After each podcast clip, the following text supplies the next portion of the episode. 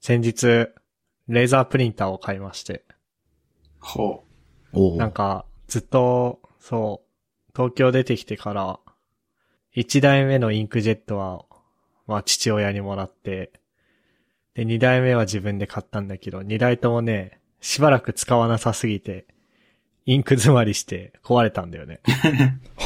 うんうんうん。で、しばらく使わないんだったら、実はインクジェットよりも、こう、レーザープリンターの方がいいみたいな話があって。で、あカラーの複合機だから、プリントもできるし、スキャナーもできるみたいなやつだと、もう7万とか、うん。 5万、どんなに安くても5、6万とかしてたんだけど、なんかモノクロだと複合機でもう2万ぐらいであって、1万9000なんぼみたいな。うん。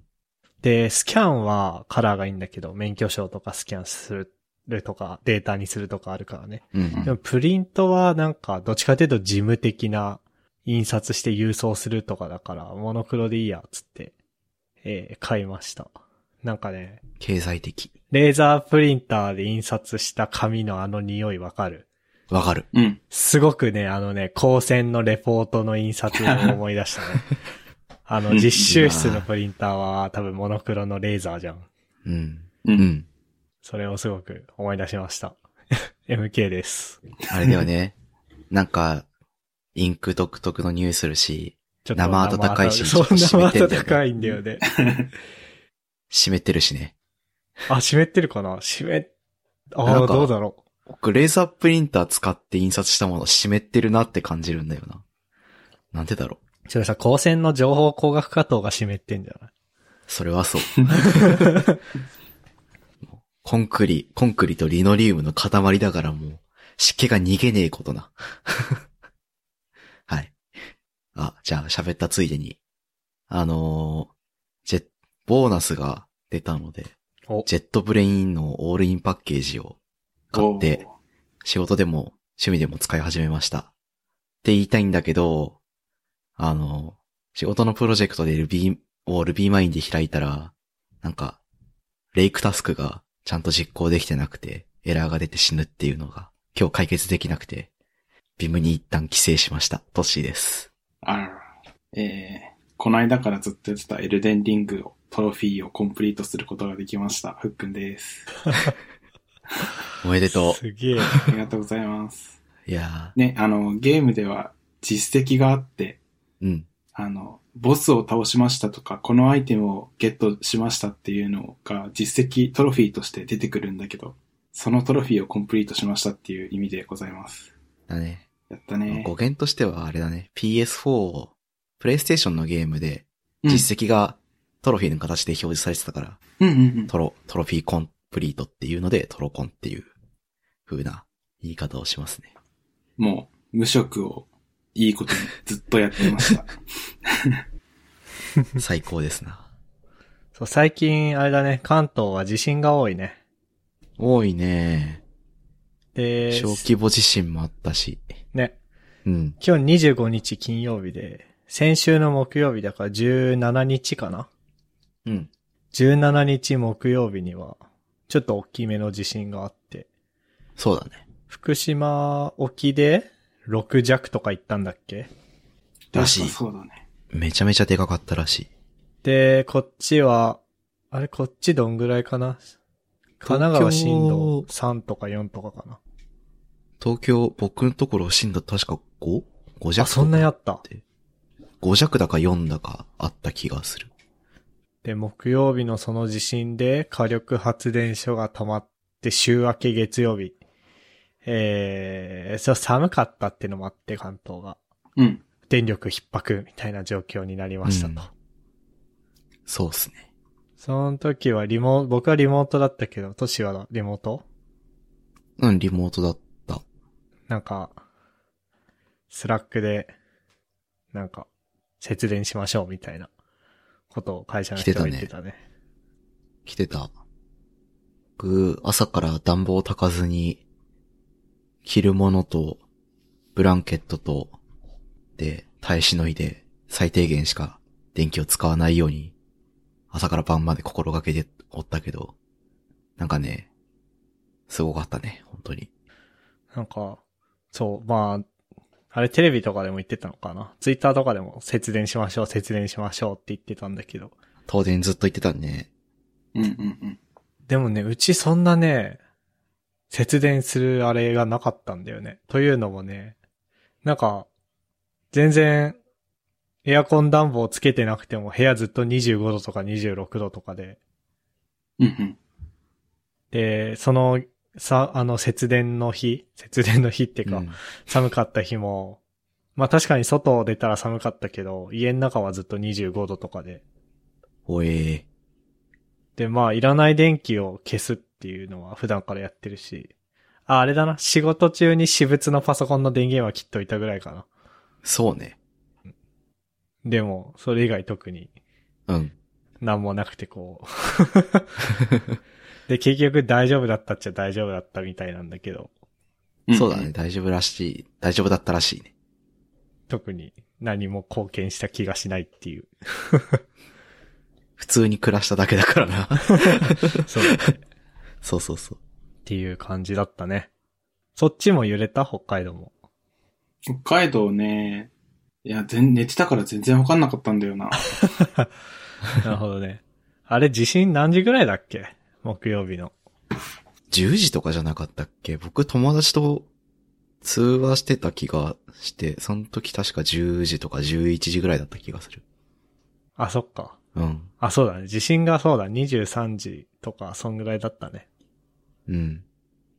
慌てて着替えたも ん。おお風呂入ってパジャマで、もうゲームして寝るだけっていうと状態になってたのに、普通に外行ける準備して、身分証とか全部カバンにぶち込んで、いつでもバッグ一つで出れる状態になって、で、扉もちょっとフレームが歪ん、後で直したんだけど、直せたんだけど、へフレえーム歪んでて、やべえってなって、周囲確認を近所の人として、おう帰ってきてみたいなことをしてた。防災意識高え。まあ、一人暮らしだからなーって思って、うんうん。やることやらねばーと思ってね、結構慌てたね。慌てちゃいけんのやけどね、本当はね。なんか、そうだ。その日、あれ木曜日だっけ地震。水曜日か。水曜日だった気がするな水曜日の23時36分だって。ーうん。 16日水曜日。でその日がちょうどあれよ。だから収録、前回の収録した日だから、うん。つまりあの、僕ワクチン打った夜で、うんうん。そうだね。まだ熱とか出るっていう感じじゃなかったんだけど、びっくりしたね。びっくりしたねー。久しぶりにあんな大きい地震来たよね。ねえ。なんか、あ、で、しかも4階だからね、多分ね、揺れも多分大きく増幅されるというああ、大か。きく、かん、なるし、感じるのか。で、そうね。まあ、とりあえず僕は、食洗機を抑えてたね。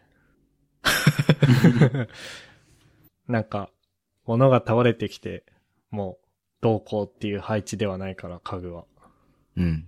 もう一番心配なのは食洗機でしたね。一番高いしって。ちょうど洗ってたしね、その時ね。ああ、ああ、怖いね。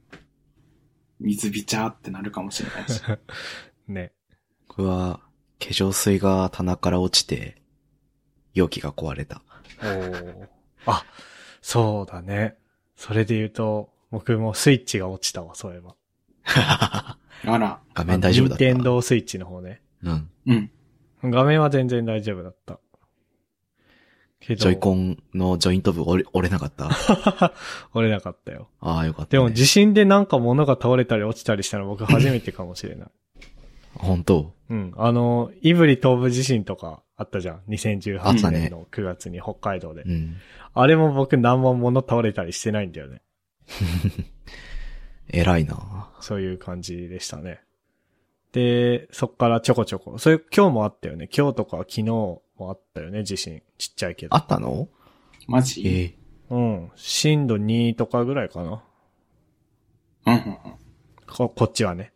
あの、震源のところはもっとあったかもしんないけど。あの、会議中に地震が来たらさ、うん。あ、地震だっていうタイプいや、それとも普通に会議続けるタイプ速攻で頭を隠すタイプ。 おう昨日のミーティングはなんかね、みんな続けてたんだよね、そのまま。うん。で、うんうん僕だけがなんか、えええみたいな顔をしてるみたいな。うん。ああ、昨日は出社して、免震構造のあるビルにいたから分かんなかったのかな。おー免震ってなんかより揺れるんじゃなかったっけあれ、よれぎ入れるんだっけ免震はな、あれなんだっけなんか、より揺らすことによって結果的に丈夫なやつとそもそも揺らさないやつみたいなのあるよね。あるある。あるよね。あ、免震がそれか。免震は揺れないのか。なんかあれよね。あの、ビルの下の基礎部分とかにさ、なんかちょっと浮くゴやつがムのダンパーみたいなやつ入れて、うんとか、そう、浮くやつ入れて、なんか、アースとそもそも接点を持たないようにしてますみたいな仕組み。うんのやつとかだよね。そうだから免震だから、地面の揺れが直接伝わらないから、あー体感しないみたいな感じか。うんうんうん。うん、そうそうそうそうそう。なんかどっかで見たよね。なんか。あのー学生時 代に、某ーソフトウェア企業の社屋行ってみたね。 どうなんしたで、なる ほど。ソフトウェアの会社来て免震構造見せられてんだって思ってたわ、俺。あれあれでしょだからあの、ビルの中に、あの階の上がさ、データセンターになってて、あ、そういうことか。そうそうそっか。そう。で、なんだっけそういえばそんな話もあったな。レンタルサーバーとか VPS みたいなことをしてるかはわかんないけど、お客さんから受け持ったハードウェアを、そのラックに突っ込んで、あの会社の人がメンテとか保守とかしてんじゃなかったっけそうか。で、データセンター、自慢の、我が社自慢のデータセンターですみたいな、うんうんうん。あったね。あったね。いや、まあそんな感じですね。うん。で、なんだろうな。まあ今日、この後、都市の話があると思うんで、ちょっと先に僕の小ネタだけ言わせてもらってもいいですかどうぞ。なんか、あの、あれだな。僕の奥さんの親戚に子供が生まれて、はいはい。おお。で、この土日に、まあその赤ちゃん見に行くんだよね。うんうん。うん。で、まあ僕は行かないんだけど、まあ奥さん一人で、なんかバス、高速バス乗って行くんだけど、で、その時にまあなんか手ぶらで行かすのもあれだからさ、うん。こう、ご出産祝いみたいなのを包むじゃん。うん。で、そういうの初めてだったからさ、うんうん。こう、いろいろ体験した話をしたいんだけど、うんうんそうう。いうのやったことある今んとこないな。おお、年玉包んだくらいか。ああ、なるほどね。じゃあ、多分一番、まあ、本格的なやつを僕も初めてやったから、あれなんだけど、うんうんなんかね、まずね、普通の封筒とかに入れて、まあまあ、生で現金ポンって渡すのが大事なのわかると思うんだけど、 まず普通の封筒とかじゃダメで、へえ。それ用の封筒、のし袋みたいなのがありもますしと。袋と。うん。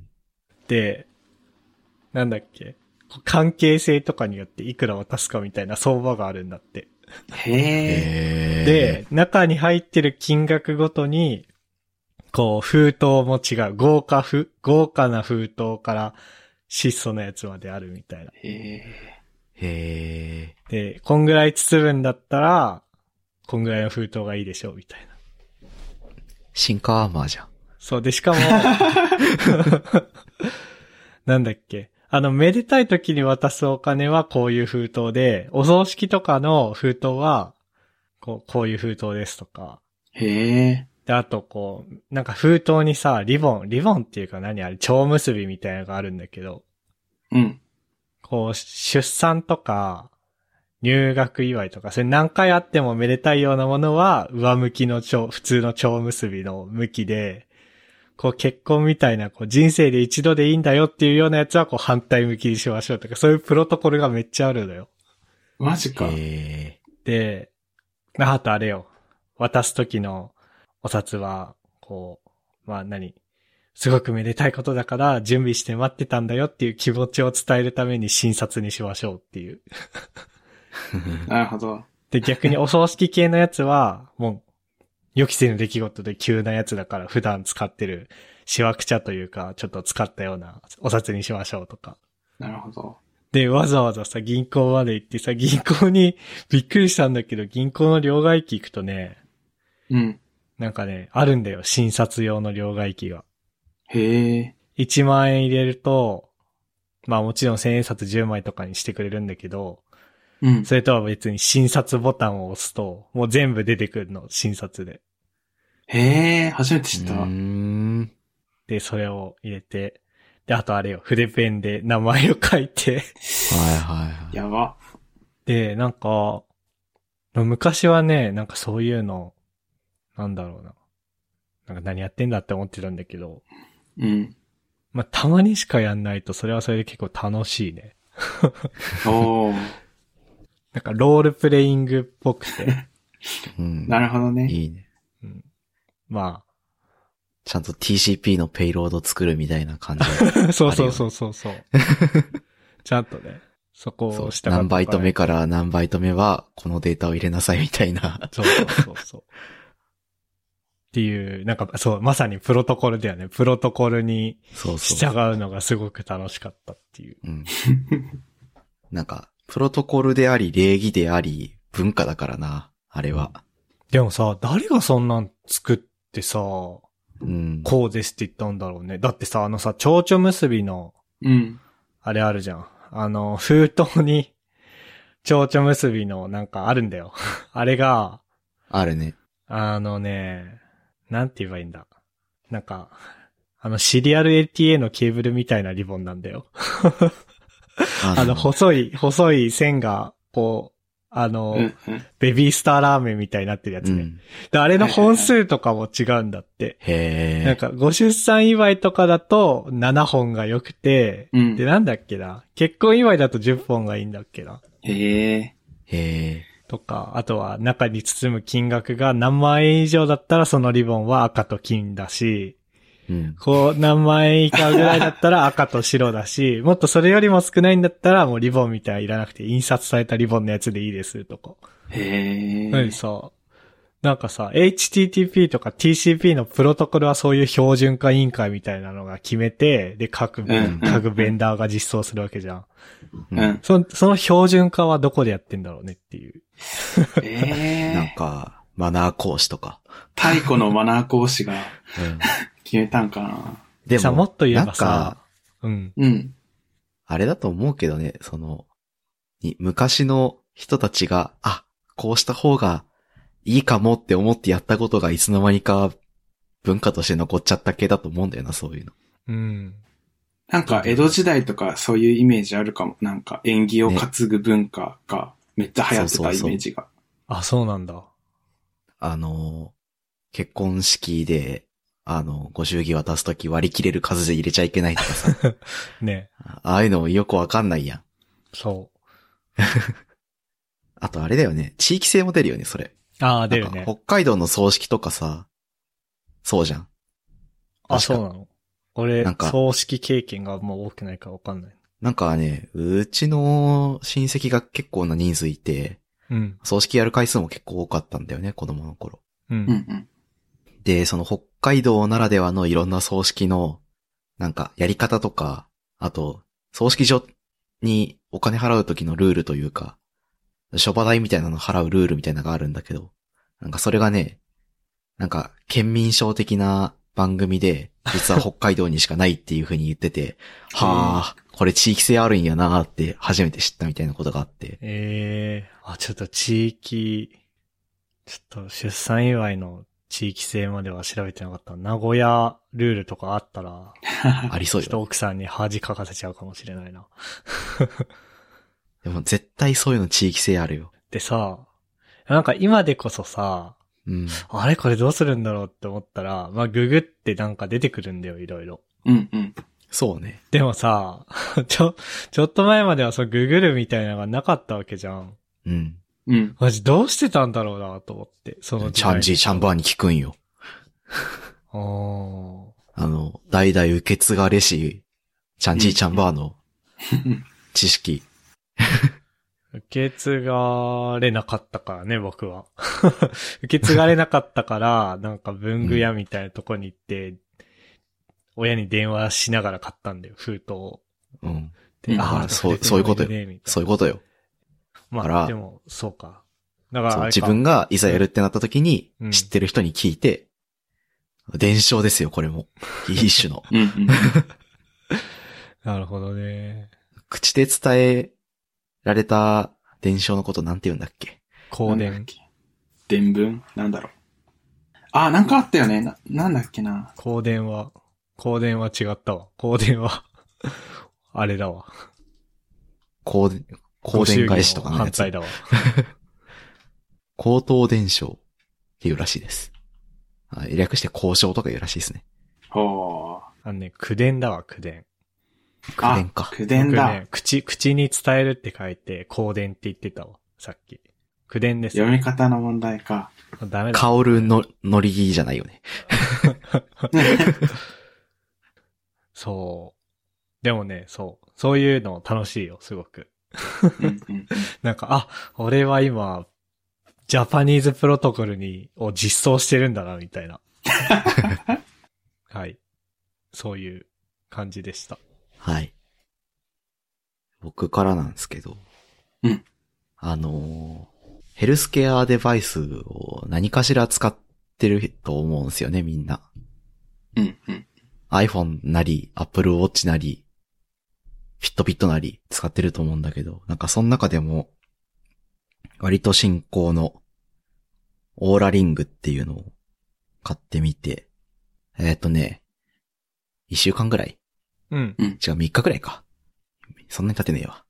3日ぐらい使ったので、どんな感じだったか話そうかなと思いまして。うんうんうんうん。気になる。そう。オーラリング、まあ、指輪の形をしてるヘルスケアというかトラッキングデバイスで、ヘルストラッカうん。ーってやつで、もうね、指輪の中に体温測定のセンサーとか、あと脈拍測るやつとか、活動計とかが入ってて、っていう。うんうん。で、これでバッテリーが1週間ぐらい持つっていうデバイス。えー、あ、そうなんだ。そうそうそう。で、割とね、精度もいい。いつ寝たとか、そういうのもちゃんと記録できてて、すごいなぁと思うところですね。えー。なんか、買うときにさ、まあ、指輪のサイズを自分でちゃんと知ってる人はあんまりいないと思うんだよ。うん。特に男性は。女性は多分、ファッションの関係で使買うから、あれだと思うんだけど、なんかね、サイジングキットっていうのが届いて、最初、手元にあるんだけど、おえー。っ、とね、7種類ぐらいのサイズがあって、うんで、これの中から人差し指につけて一番違和感ないものを選んで、で、決まったら、その、自分のアカウント、オーラリングのサイトのフォームからサイズを送信して、注文が完了して、発送されるみたいな流れなんだよね。買うときは。うんうんうん。これはね、なんかね、ああ、確かになーって思った。僕最初、この内側のリングのサイズだけなんかあって、外側に側はめるもんだと思ってたんだけど、そうじゃなかった。なんかプラスチックの指輪が7個くらい届いて、その中からいいやつ選べっていう感じのああ、なるほど。システムで選ばされたね。それは、あの、人差し指固定なの。人差し指がなんか一番いいらしい。へえ。多分そ、センサーの都合だとは思うんだけど、ガイドにね、人差し指につけなさいって書いてあって、え、どっち手とかは特に決まりなし手はね、気に、あの、特にしてなかった。でも僕は、利き手が右手だから、左手につけて、やってみたんだけど、僕10っていうやつを使ってます。左手の人差し指はね、縁結びの効果があるらしいよ。へえ。 あー、なんかあるよね。指輪のさ、つける位置によってさ、あるよね。あ れで。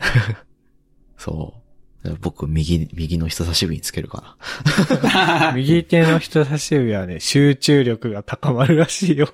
へえ、知らんがなって感じ だけど。知らんがな。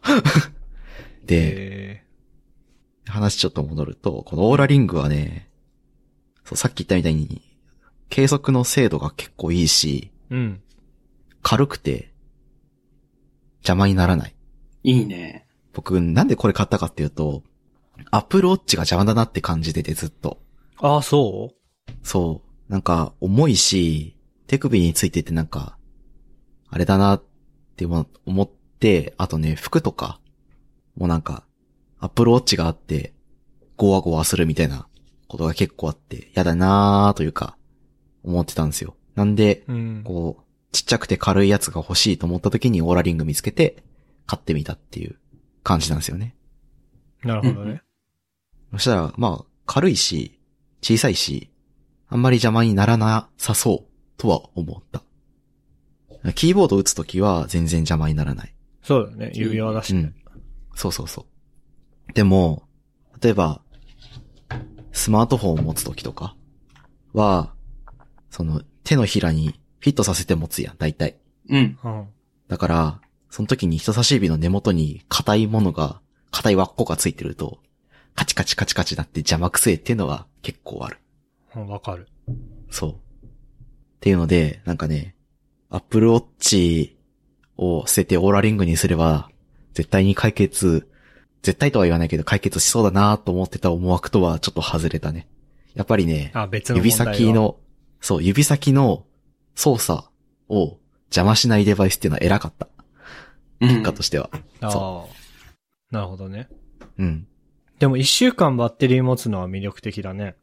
こう、そうなんですよ。一週間バッテリー持つらしくて、うん。え、防水防水らしい。防水おか。ーそしたら、そう、だから、うん手をこのまま洗っても全然問題ない。はいすごい。まあじゃあ週けど僕は外して1ぐらいで洗ってまこすう、お風呂の時に、ちょっあそうだとね充電してみたいな感じかな。そうそうそうそうそう。で、充電も、1時間もすればフルになるんじゃなかったかな。ええー、まあそんぐらいのね、指輪サイズのバッテリーだったらそうだよね。うん。でもすっごてい、いうね。ので、まあなかなか、いいデバイス。だし、面白いなと思って。うんうんうんますえ、そのさ、なんだっけな、専用のアプリみたいなのを入れて、あ、そうだね。データは専用のアプリで確認はするんだけど、え、それさ、一ヘ応ねルスケア連携できる ?iOS のヘルスケアアプリ。できるできる。あ、いいね。あのーあれができるね。えっとね、エクスポートみたいな感じで吐き出すことができる。あ、それ手動でやんなきゃいけないの。勝手に。いや、勝手にやってると思う。あ、勝手にね。いいね、いいね、いいね。うん。ええあ、いいね。ヘルスケア対応は偉いね。僕の体重計とかも全部 iOS ヘルスケア対応のしか選ばないからな。おお。なるほどね。まあ、でも、重要だよね。我々重要重要全部、 iPhone ユーザーとしては。あの、シングル、シングルソースオブトゥルースだっけみたいなのあったよな。あの、一箇所に、信一箇所に全部データ集めましょうみたいな。こう、信者なので、全部 iOS ヘルスケアに集まってほしいなっていうのはあるから、そう、それはすごくいいね。それ、それ、シングルって聞いた瞬間にシングルテーブルインヘリットが出てきてしまった。 で、なんと、シングルソースオブトゥルース、あの、信頼できる唯一の情報源だね。なるほどな。で、うん。そうなの、一週間も持つんだね。そんなバ一ッ週テ間リー持ちます積む場所なさそうなデバイスでも。ね。となると、やっぱりあれ本当だにねね。やっぱりディスプレイって、ものすごくバッテリーを食うんだね。そうなんだね。俺もね、確かにそうなんだなと思って。うん。ディスプレイがないデバイスって、バッテリー確かに持つなとは思ったね。うんうん。しかも、Apple Watch の新しい、一番新しい7よりうもん、防水性能が高いあー。ということがあるらしい。え、そのさ、測る項目っていうのは何があうるのん。えっ、とね、運動量、心拍数、うん。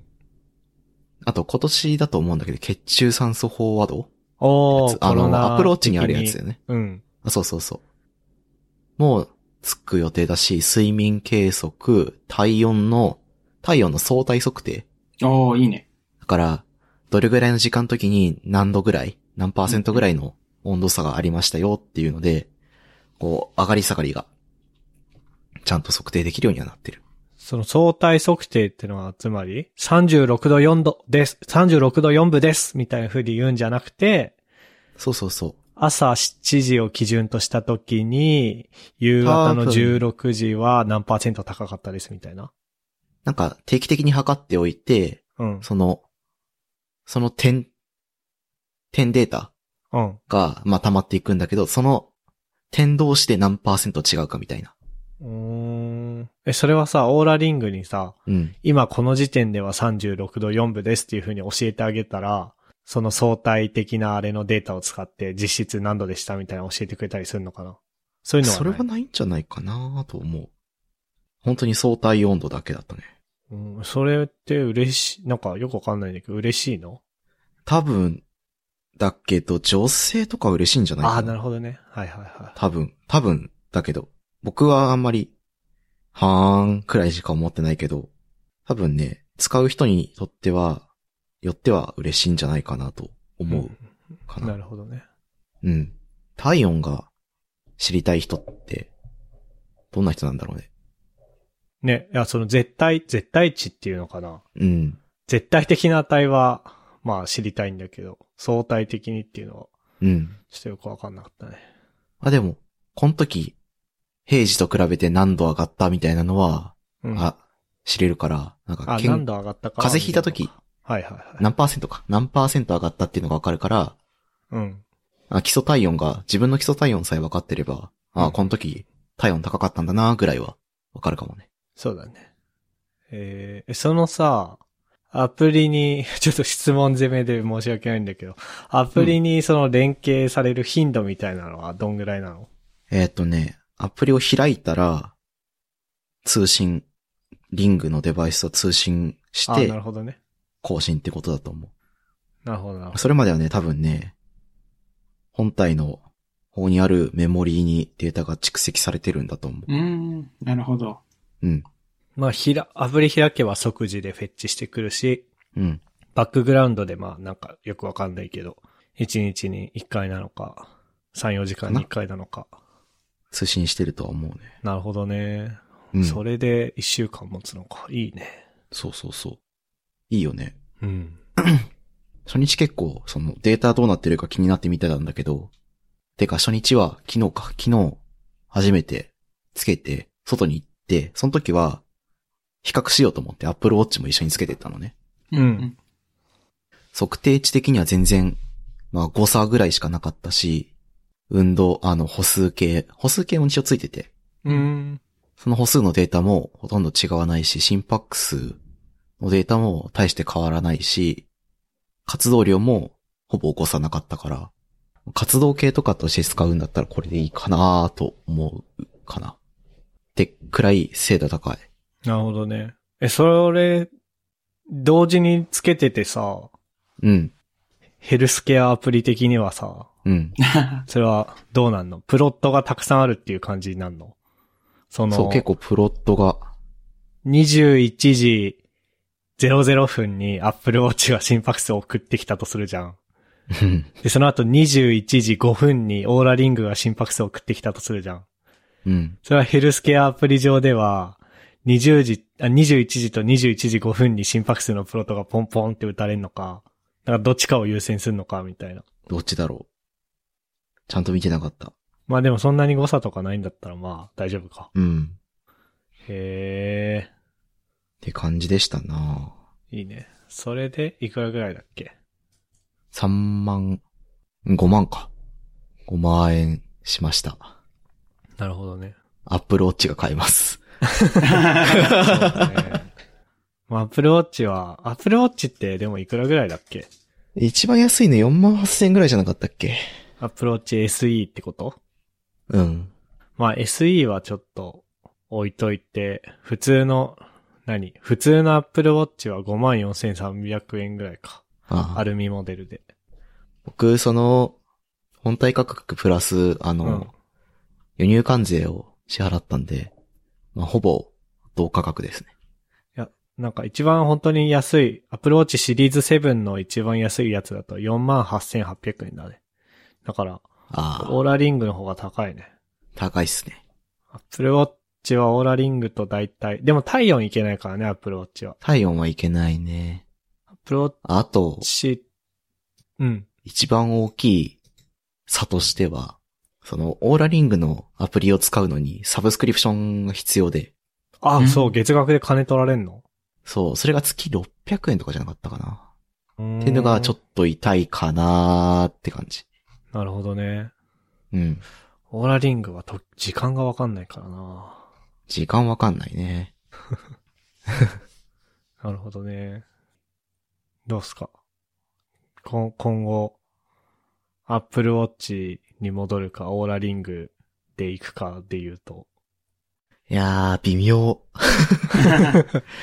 なんかね、そう、全体的な評価は、アップルウォッチでええやんこれってなっちゃったよ。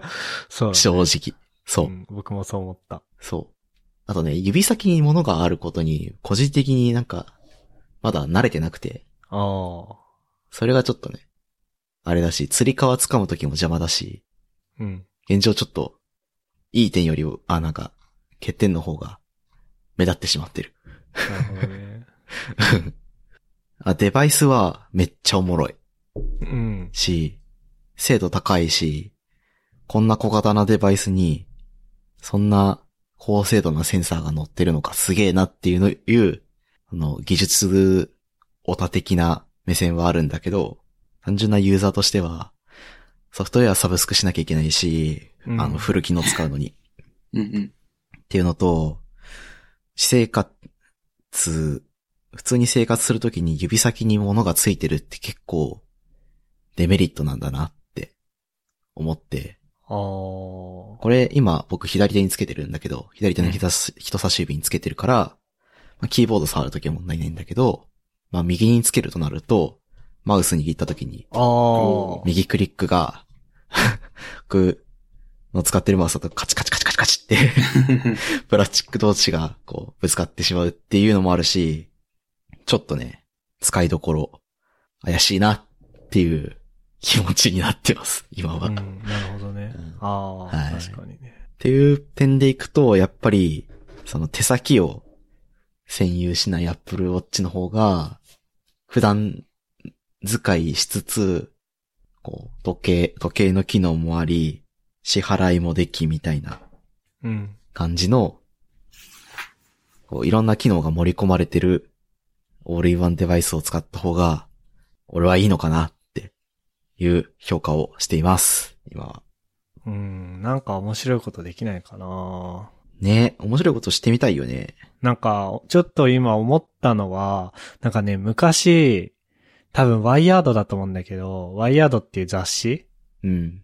で、なんかね、スマート、フォークだったか箸だったか忘れたけど、が載ってて、うん。その、フォークとか箸とかにセンサーみたいなのがついてて、その食べ物のうん。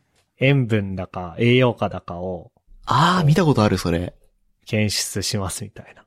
うん。で、なんか、そういうののハブとしてのオーラリングとかどうかなって今聞いてて思った。その箸とかスプーンとかフォークとか自体にうん。あんまり機能もりもりにしちゃうと、なんか高くなるじゃん、単価が。うんうん。だから、そういうのにはセンサーと、あとまあ、なんだろうな、うーん、めっちゃ近くしか通信できない何かか、もしくはもう、ジグビーみたいなね。タッチ、タッチで、あ非接触じゅ、なんかスイカレベルで近づけるとやっと通信できるみたいなうー。ん。感じにして、その箸とか、持ってる状態の時はオーラリングにデータが送られ、オーラリングからスマホ、母艦にデータが送られ、みたいなのをいろいろやる。例えば、なんかテニス選手のテニスラケットとか、あー。釣り。の人の釣り竿とか、いろんな人間が手に持つ道具にセンサー乗っけて、そのハブとしてみたいなのを考えたけど、うん。でもスマホでいいんだよな、正直それも。確かに。そうなんだよな。指輪型のデバイスっていうのがさ、まあいいところであり、ちょっと悪いところになってんだよね。なんか、近未来 SF 感はあるんだけどさ、うん。うん。なんか近未来 SF の人たちが指輪だったり、うん。まあ腕時計型のなんか、まあ腕時計はもちろん Apple Watch って形で具現化したけど、指輪なり、腕時計なり、メガネなりにいろんな機能を載せてる、なんか現実世界ではみんな一人一台スマホ持つようになってました。スマホの方がいろい ろできていいです、みたいな。うんう。ん。なんかそういう夢のない感じはするよね。本来の人間の機能を阻害するようなものをつけちゃいけねえんだなって思った。うん。なるほどね。うん。オーラリングもそれ3だもんね。スリース。うん、なんか Apple Watch もさ、バージョン1はさ、なんだこのゴミみたいな感じだった。だけど、そうだ ね。まあ、今や2か3、あ、で、そう、Apple Watch、第一世代は、Apple 自身も Apple Watch で何をしたいかよくわかんなかったんだよね。なんか、 心拍数共有機能みたいなのがついてみたり、いろいろしてたんですよ。そのう、ん。友達と連携すると相手の心臓の鼓動が自分のウォッチに来るみたいな機能がついてたりとかしてて。うんなんかそんなネタなかったっけネタネタ。ネタっていうか、な、なんかで、なんかにあった気がす るけど。本当まあなんかいいやね、ごガめんガチでやってたんだよ、それを確か。うで、2とか3とかぐらいの時に、やっと、あ、これは自分たちは、これは Apple Watch はヘルスケアだ、みたいな風に気づいて、ん。で、そっちの方針で行って、なんかこう、まあ今シリーズ7でいいものになってきてんだけど、オーラリング3まで来てまだ、なんか、こう、強みというか、があんまりっていうのはちょっと厳しいかもね。ね。あ、でも一応ね、その睡眠のトラッキングが、本当に医療器具並みにすごいとうん。いうのが、一応売りになってるらしい。なるほどね。ってい睡うこと眠は、は、うん。一応調べて。ウォッチは公式では睡眠分析みたいなの提供してないもんね、確か。うん。なんか、サードパーティーのアプリで、ね、すごい有名なサードパーティーのアプリがいるけど、一応公式では特にないもんね。なんかあれはジャイロのデータ使ってんだっけかなうん。あの、ウォッチつけてるひ人は、ジャイロのデータ使ってるし、スマホ、ウォッチない人は、スマホをさ、画面つけてた時間かなわかんないけど。うん。うんなるほどね。いや、レポートありがとうございました。はい。まあ、まとめるとヘルスケアデバイスとしては、性能はいいし、小型だし、その、指輪つけてるっていうその面白さみたいなところがうん。光って、とても面白くていいデバイスなんだけど、一方で、その指先に物がついてて、日々の生活のいあらゆる場面でちょっと邪魔、邪魔というか、こう、意識してしまう。物がついてるってことを意識してしまって、そこは減点なのと、ソフトウェアにのサブスクリプション料金がちょっといただけないなっていう感じですかね。ねえ。うん。まあでもそこはなんか、しょうがないというか、しょうがないとあはる種、思うね。アップルがずるいよね。その、うん。他にもいろんな事業をやっていて、自分たちでクラウドの仕組みを持っているアップルが、ただで、アップルウォッチのいろんな機能を使わせてあげるっていうのと、うん。まあ、オーラリングっていうベンチャーが、ゼロから作ってこう、そういう機能を提供するっていうのは土俵が違うからね。そうなんだよね。でもそんなの消費者からしたら関係ないしね。まあ、そうだね。なるほど。って感じでした。まあ、気になる人は買ってみて自分で使って評価をしてみてもらいつつ、はい。はい。あのーまあ、本当にとても面白いデバイスなので、まあでも、なんか偉いなって思った。そういうの買って自分で身につけ て評価するっていうのが、あ、なんか見習わなきゃなって思ったわ、今。前から興味あったんだよね。ああ、そう。で、ふっくんがう前、ん。買うかもって言ってたの知ってて、うん。うん。で、いつまでも買ってないから、よし、俺が買ったるぞっつって、買っちまった。 アーリーアダプターになれなかった。そう。なるほどね。あの、我慢ならんくて、し 辛抱たまらんくて買っちまった。 ごめんな。いえいネタ奪っちゃったみたいになっちゃって。え。いや、僕、どうせ買ってないからな、きっと。僕は。うん。はい。そんな感じでした。まあ、そんなとこっすかね。結構、時間的にも。はい。うん。はい。じゃあ、えーここまで聞いていただいた皆さんありがとうございました。番組内で話した話題のリストやリンクは、ゆるふわ .com スラッシュ130にあります。番組に関するご意見ご感想は、ツイッターハッシュタグ、シャープゆるふわでツイートお願いします。面白い、応援したいと思っていただけた場合は、ウェブサイトのペイトレオンボタンからサポータープログラムに登録していただけると嬉しいです。それでは、MK、ふっくん、とっしーでした。ありがとうございました。ありがとうございました。ありがとうございました。 And now, a short commercial break.